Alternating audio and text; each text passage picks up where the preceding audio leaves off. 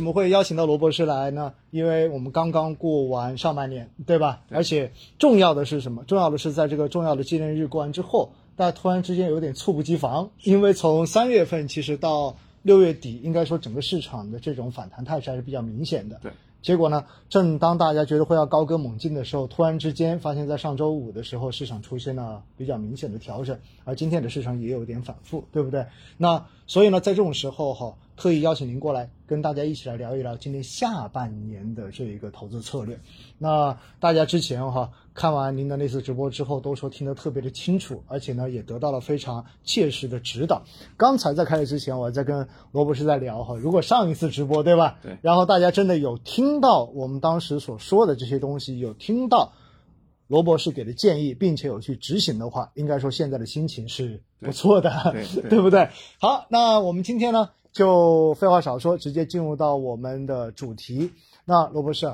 其实我们现在确实大家都会有一点担心哈，为什么担心呢？我们看到其实现在说的最多的就是美国那一边的问题，因为我们看到美联储在六月份的一席会议之后，然后很明显态度就有点转化了，对不对？一方面的话呢，对于 QE 的这一个缩减基本上也是板上钉钉。那另外，我们看到一些会议对于加息时点，很明显也跟三月份的话有了比较明显的这种提前。对，所以的话呢，现在。感觉大家都很担心，或者说全球都很担心，说美联储如果把流动性收了，那么会发生什么样的事情？甚至于有很多的我们的听众哈，在后台跟我说：“老师，如果美联储要收流动性，那是不是意味着我现在应该把所有的投资品都把它卖掉，然后的话去避险去？”您怎么看这个问题？嗯，首先的话就是，其实从去年开始啊，整个行情一直其实是一直表现是比较不错的啊，嗯，就美。我觉得背后的一个很重要的原因，确实整个美元流动性是异常的宽裕的。嗯，然后对应到，比如说我们看上个季度的话，实际上美元流动性它短期吧，其实它的一个流它的一个充裕程度，实际上反而是边际上提升的。啊，为什么呢？实际上是有一定的一个技术的原因的。嗯，就是比如说美国的一个财政部，嗯，它那个也出出台了很多的刺激性政策。那么对应的，它会在联联储里面就有一个我们所说的一个财政部的一个账户，叫做 TJ 账户。嗯，然后 TJ 账户呢，从那个二月底三月左右，从一点四万亿压降到可能现在六七六七千亿左右。接下来在七月底压到一个目标是四千五百亿美元左右。实际上你相当于就是说到从三三月份左右到那个七月份。它可能就压降了将近一万亿的这样一个提接账户，这一万亿实际上对应的一个货币政策的一个操作是什么？实际上就是美联储向那个货币市场投放了基础货币，那基础货币又衍生，所以导致我们看到了一个整个的一个二季度美元流动性实际上还是超进一步宽松的，对吧？继续在宽松。对对对，你看到就是美债利率之前可能哎。上了一波，年初的时候上了一波，实际上你发现，哎，后面还反而往下走了一点，然后再走平的，所以这其实是我们理解，就是说为什么二季度实际上整个的一个包括全球来看，包括美股，它的成长股其实表现还是很不错的。对，是存在这样一个技术性的原因。我觉得这也是为什么说大家在这个时间就开始担心，说这个一个美元流动性的一个收收缩啊。嗯，当然就是从我们的角度来看，一个是我们要拉长角度去思考。美国的政策或者美联储的政策，它在过去的十多年时间，主要是从零八年金融危机以来，它的一个主要考量是什么？实际上，我们自己的一个观察的一个总结啊，嗯，实际上就是整个美国政府和美联储实际上都有一点点像那个以前的这样一个拉美化的这一些特征吧。什么叫拉美化？就是我我为了选票，然后我就通不断的通过这样一些福利政策，然后去给民众发放福利，然后民众就支持。那最后造成一个结果就是，你其实整个美联储的一个资产负债表是不断膨胀的。对，这是我们理解，就是说整个的一个美国政策、美联储政策的一个大的逻辑啊。就在目前这个阶段，谁也不敢，或者说谁也不想戳破这一点，就不敢去进行收，因为你如果把这些补贴收了或者怎么弄了之后，反而你遭遇到的这种反对。对，反对票可能会更多，对对吧？所以这就是一个长期的一个理解框架啊。但是呢，就是说短期会不会说边际上收敛？我们我们不叫收紧，我们叫做一个收敛。那确实是有可能，因为首先的话，刚刚提到的这样一个二季度的这样一个技术性的一个操作啊，就是 TJ 账户的一个压减，它毕竟现在从六七千亿缩减到四千五百亿，它的那个可能那个整个的空间就两千亿左右。嗯。但是你要知道，之前比如说你二季度的时候，你是从一点四万亿你缩减到现在的六七千亿。那也确实一下缩了七千亿，对对吧？那个规模肯定是在边际上变化的。另外一个就是说，就是它的一个考虑这样一个 taper 嘛，就是对暂时开始这样一个缩减你的 QE 规模。就我们看，其实上一次啊，二零一三年五月开始，美联储也讨论过这个事情，而且当时慢慢慢慢，确实它从一个超级宽松啊，走向一个相对宽松，对吧？对对实际上，我们刚刚长所说的一个长期框架，就是说它的一个只是整体，如果说他要做一些操作，他也只是从一个目前一个非常充裕，转向一个就是，如果说用我们央行喜欢用那个词啊，就叫合理充合理充裕，对对对。合理充裕。所以它实际上更多的是这种的一个变化啊。嗯其实从一一三年那一次，其实也是一样，就是我们看了，实际上它是有影响，当然会有影响，因为你毕竟没那么充足了。嗯它这个影响整体来说相对可控，就这种调整可能说它不是说像我们看到的那种什么十五二十个点的调整，嗯它可能在十个点左右的调整，或者甚至如果说啊整个业绩更好的话，或者说当到时候整个复苏前景更好的时候，那可能它的一个调整规模是更小。所以就是说，如果单纯基于这样一个原因啊。就是说，去整体的，就是说做这样一些极端的操作啊，说清空风险，其实实际上这个，我觉得就是你的那个踏空风险还是挺大的。相反，我觉得就是说你在没有看到说这种真正的一个大的一个这样一个实质性的收紧的时候，我觉得这个时候啊、如果如果是我的话，就是我觉得如果出现一定的一个调整，我觉得反而是适当进行这样一个对自己看好的那些行业进行加仓的这样一个机会啊。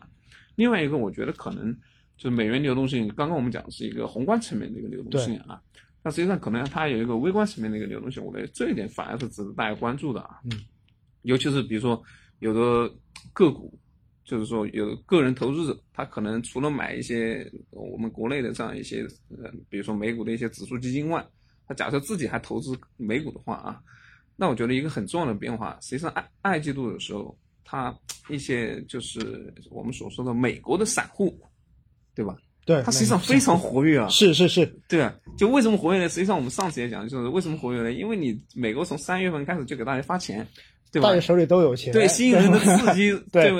就像我们前前段前几天一样，就是美国那个美国的那个股民炒中国的那天是隔着一两天，这样中国两个股票上市，嗯，结果美很多美国的股民连这两个股票他都搞错了，确实是一通瞎炒，对吧？对对这其实反映的就是说，就是说整个的这样一个美股个人投资，他他他其实美国也散户嘛，对吧？对对甚至有也还有一些可能就是中国股民也他也可能参与到这里面去。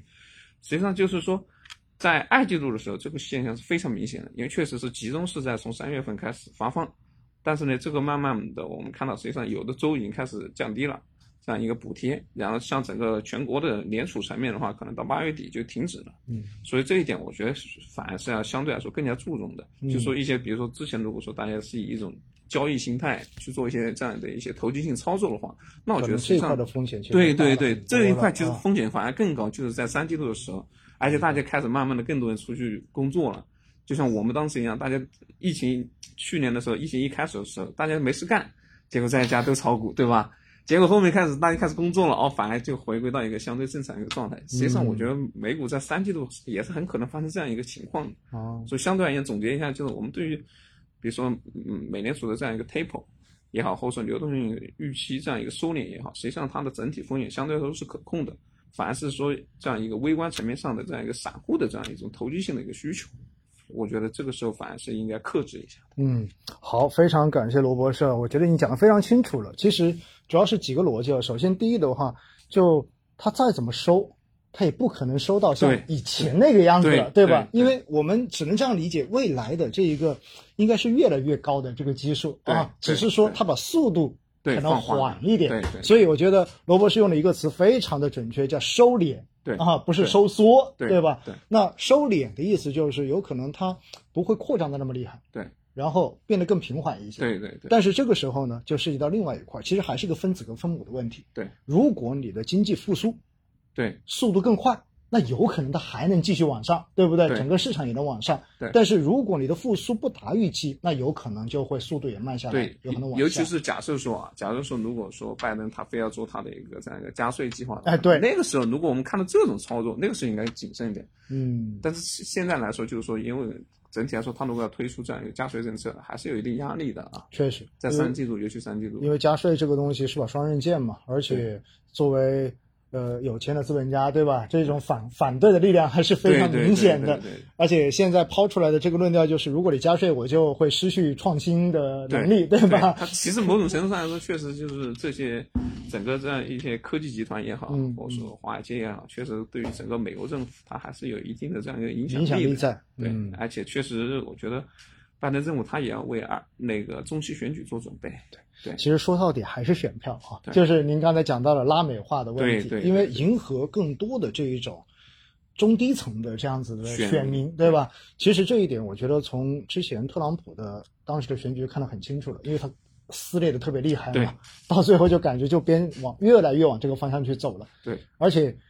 是不是感觉其实他也没办法绕回来了？在某些时候来说，这一点确实就是，这是为什么？就是我觉得我们其实现在做的一些事情也是。这样去理解的，就是我们其实现在就是看到了这样的一个教训啊。为什么我们说，比如说在浙江搞这样一个共同富裕的试点？对对，实际上我觉得确实，我个人是相信，确实只有社会主义才具备解决这个问题的能力。其实就是要共同富裕，要不然你的这一个撕裂阶层是吧，就会拉得更大，矛盾就无法解决了。对，因为像美国或者说像欧洲人，他你只能说尽可能去去迎合那样一个影响力更大的一个群体。对。你不会说，我真的说出于一个全盘的一个考虑啊，然后去做这样一些整个社会性的规划。其实这说起来，这就算我们的制度优势了哈，真的是。所以说制度自信，我觉得这点还是真的，对，真的确实是这样子。尤其是最近我们说看各种党史啊、党建，其实真正的看完之后，你对于整个。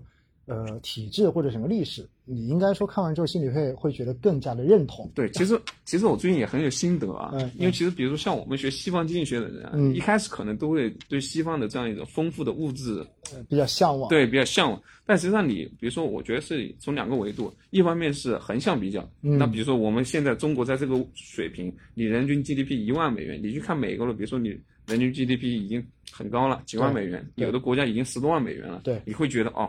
横向来看是是有差距，但是如果我们纵向比较，我们从哪从哪里来，从一个什么样的基础上来，然后到今天这个位置，未来还有多大的空间？那我觉得实际上你对整个制度，整个对于中国经济，或者说整个资本市场，也就对应的其实你的权益投资的一个重心，我觉得是有充分的信心的。确实，因为不同的起跑线嘛，对吧？这是一个最关键的东西。对，在这里是哈。